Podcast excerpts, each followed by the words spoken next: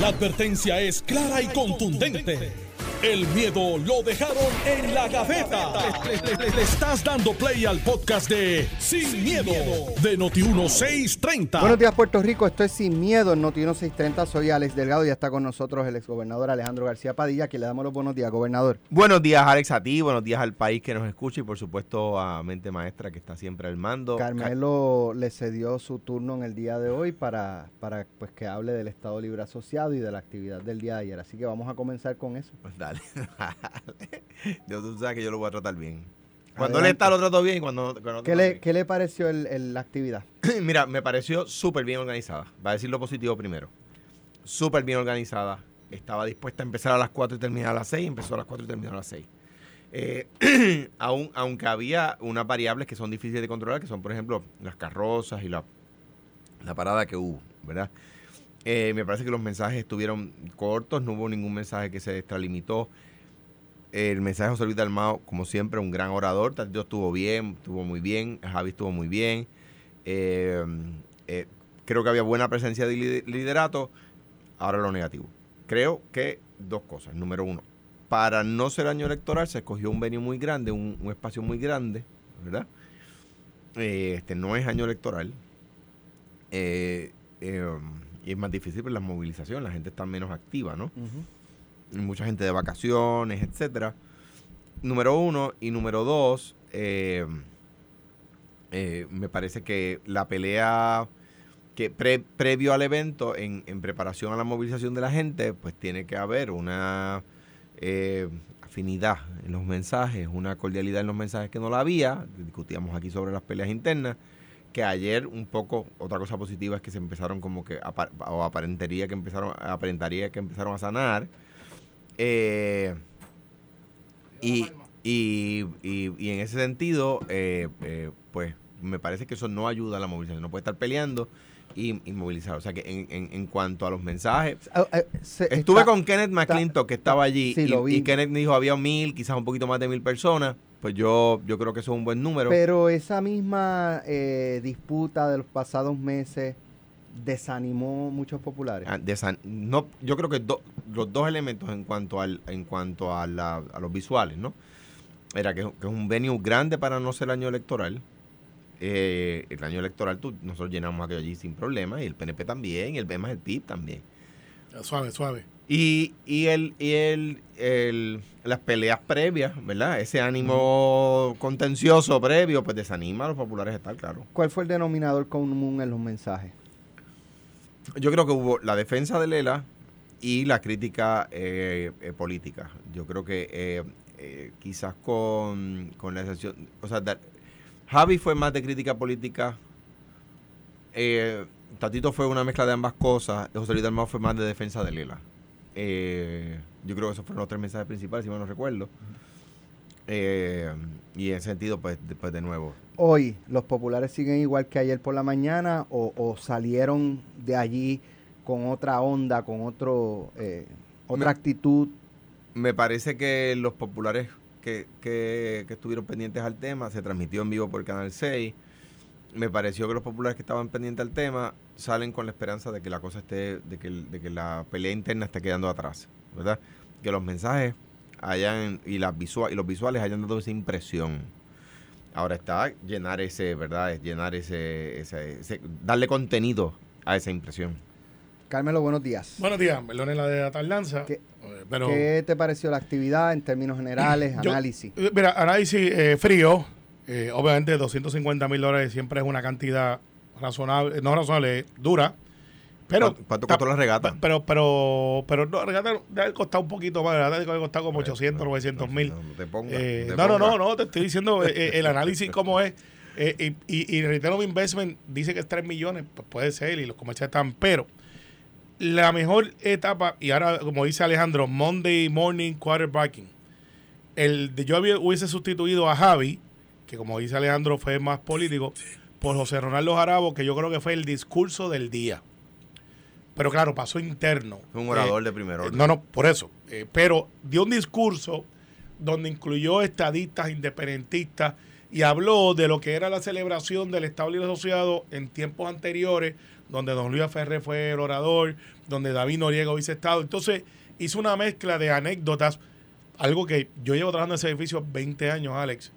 Eh, Tú sabes que la entrada principal del Capitolio es hacia el sur, no es el norte. Ah, ¿de verdad? No, sabía No lo sabía. Eh, porque eh, incluyó los datos históricos de cómo fue que se hizo la constitución, qué es lo que debe- eh, se trabajó en ese proceso con todos los partidos. Y entonces habla de por qué se hizo la bandera en el sur. O sea, cuando usted va por la parte de abajo, de, que nosotros decimos la parte de abajo del Capitolio, esa es la entrada principal, no es la que da hacia el, el, el, el- El, el mar- Atlántico. el- el Atlántico, correcto. Sí, no nos equivoquemos, que ya una vez alguien se equivocó. Y dijo, el Mar Caribe. No, eh, sí, dijo. el- dijo- Sí, lo dijo. No Sí, fue no, no, no, no, no, no.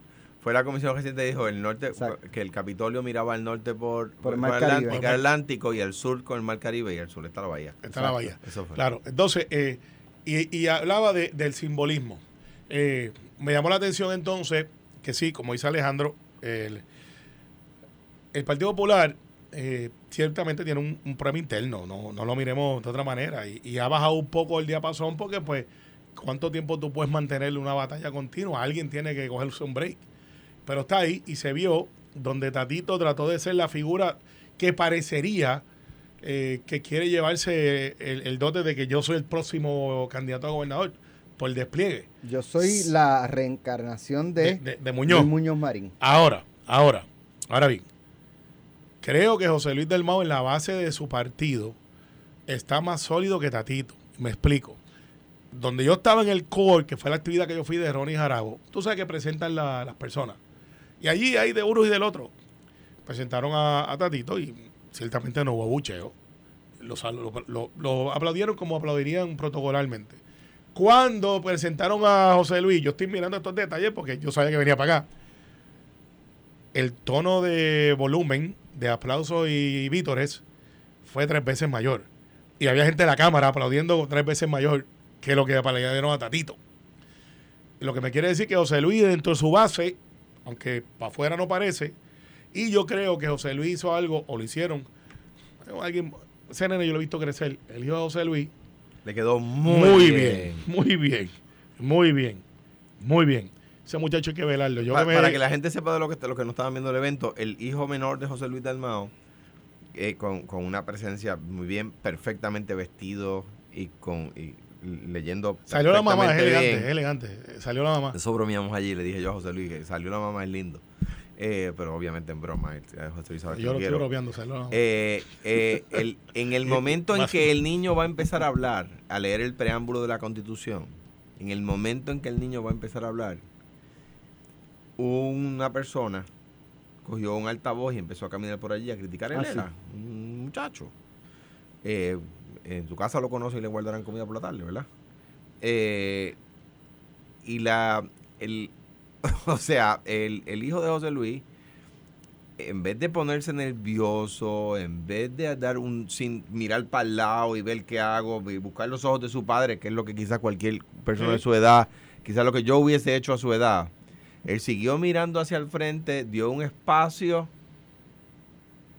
y le, mientras aquel decía cosas que por lo menos acá se oía poco, leyó el preámbulo de la constitución y los aplausos del niño ahogaron al, al, al manifestante y ya el, el niño se llama José Juan Dalmau Rosario. y, y- y es y eh, dio o sea o sea un porte ese muchacho yo creo que apuesten a ese versus el que están por ahí parodiando, este, Pero- este, no, parodiando no, este, cuando es una parada, este, que están paseando, eh, el hijo de, de- el nieto de Hernández Colón. y por qué le temes miedo ¿Él tiene No le tengo miedo, ¿Le que miedo? lleva Pero de si dos- nadie ha hablado de él de, y tú de has dos traído el veces que ha tema. hablado, las dos veces ha lucido mal. Le- le- que ha lucido mal Sí, pues le dice Eché que- de que- menos la presencia de, del David Skill. le tienes terror difícil. Ah, Que eché de menos la presencia allí de David Skill. bueno, no, yo No, no, creo que estaba invitado. eh, Porque pero- te ríes. porque sería una ironía de que los Cuatro de los últimos cinco presupuestos del Estado Libre Asociado los ha hecho la Pero Junta. sería, sería una ironía de que aquel que nos, nos delata como colonia totalmente esté allí celebrando la constitución, en la cual él no reconoce, con los deberes y los derechos. Es que la Constitución le permite hacer No, eso no, a la constitución no. Lo hubiese llevado al tribunal hace rato. No, hubiese- no, lo que pasa es que es una ley federal, es la verdad. hubiese ga- Y- pues- y, pues, pues, pues, pero la constitución de Puerto Rico no, no le permite hacer lo que hace David Izquierdo. Pero pues llévalo. eh, eh, pues- los pues, poderes ¿por qué no lo plenarios de- del? Congreso, se llama los poderes plenarios del Congreso, Pues desafortunadamente. la constitución local permite que los poderes plenarios del Congreso Bueno, hagan la esas federal, cosas. bueno, ¿Cierto Mira, no? en la, mira, en la, Alejandro. En la, en la, mm, el proceso de la aprobación de la ley 600 y la adopción, defiende mejor él de la que tú. y la adopción de la Yo constitución justo. y la adopción de la constitución por el Congreso. Un congresista le pregunta a Luis Muñoz Marín, no recuerdo el nombre del congresista, y no sé si era de la Cámara o del Senado. ¿Y qué pasa si Puerto Rico se vuelve loco? ¿Se vuelve? Loco. ¿No Y- ha pasado? Y ahí voy. y Muñoz Marín dice, bueno, sí, por supuesto, si los puertorriqueños se vuelven locos, siempre el Congreso va a tener la oportunidad de intervenir. Claro. Pues eso fue lo que pasó. Aquí, aquí lo que pasa es que había un compañero analista de, de- de- de- de- de Telemundo ayer eh, comentando, y yo creo que tiene razón. Aquí lo que pasa es que la incapacidad de algunos gobernantes los lleva a buscar una excusa. La excusa es siempre el estatus. Decir que, que no se puede educar bien por el estatus o que no se puede combatir bien el crimen por el estatus es un disparate. Y es una excusa de un mediocre. Y los que lo han usado son mediocres. Lo que pasó aquí es que en seis años duplicamos la deuda pública. Eso es lo que pasó aquí. Que de 2006 a 2012 se aumentó más de 32 mil millones de dólares en deuda. Pues esa es la verdad.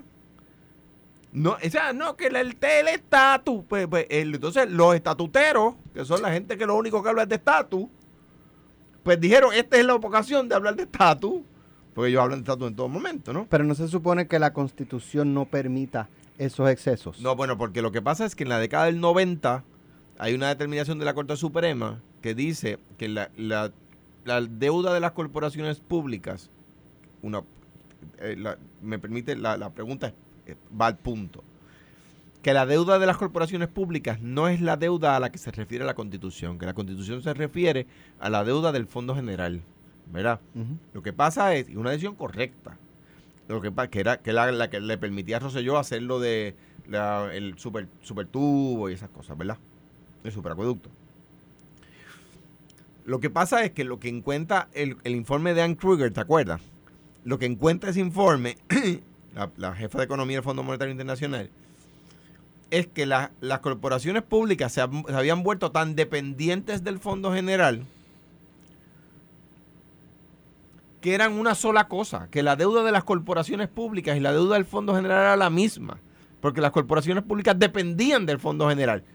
Fíjate lo que está pasando ahora, que le da la razón a Cruz, y lo que denota, algo que tú has dicho muchas veces, Alex, es que no hemos aprendido. ¿Qué queremos hacer? Quitarle mil millones, que no, 250 millones al fondo, mil Abriste millones fui yo. para decir, los mil, mil millones fuiste tú. pues. Do- sí, pero era, pero, pero, pero para, para sanar el Está, déficit. está bien, pero te estoy Pero, ahí. Está bien, está pero bien, para- está bien. Ya eso es el estipulado. pero- ¿Para sanar el déficit de quién? Sí, de lo que había de pagar nómina. Del Fondo General. Sí. Exacto, pues vamos a coger mi ejemplo.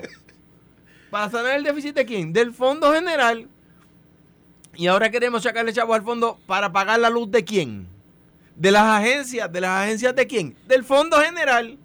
¿Y el fondo es una, es una agencia del Fondo General o es una corporación pública? Es una corporación pública. O sea que, que a la pregunta tuya, Alex, co- correcta, el problema es, un problema complicado, es que la, la, de, la constitución, el 15%, que no se puede eh, tomar prestado que el pagaré sea mayor del 15% al, al, al, al por ciento de los últimos eh, eh, tres presupuestos, se refería al Fondo General, pero los gobiernos a través de los años empezaron a mezclar el las corporaciones públicas y el Fondo General al grado en que se hicieron una sola y es irreconocible qué presupuesto viene de- Pero- del, del Fondo General y qué presupuesto viene de corporaciones Alejandro, públicas. Yo, yo O escucho. sea, eh, lo que pasó fue, y te pasó el batón, eso se anticipó en las vistas cuando se creó el ELA, en las vistas congresionales, y la pregunta fue de- al gobernador Muñoz Marín.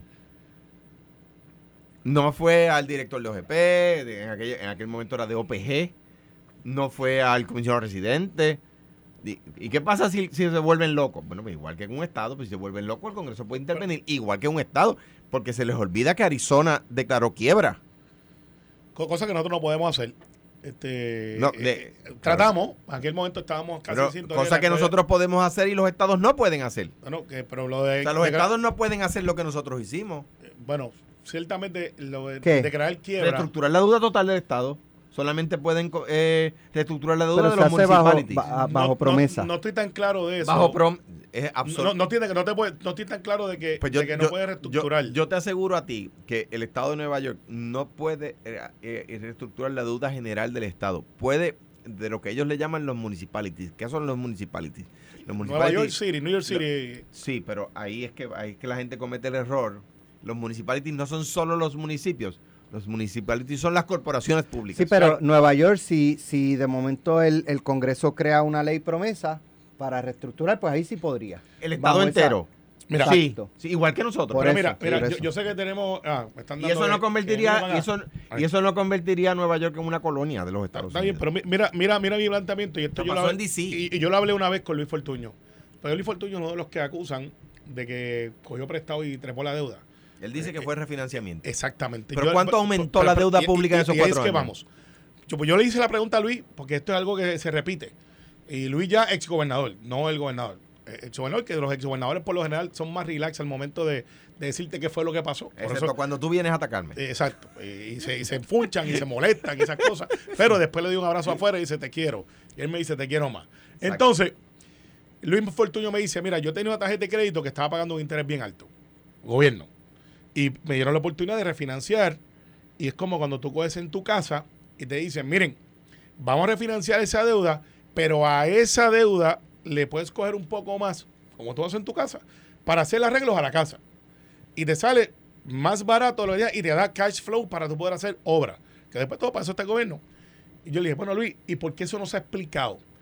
Eh, y él me explicó, bueno, porque pues es complicado tú decir que tú cogiste 200 millones de pesos, refinanciaste a un interés más bajo que te producen, en ironía, 225.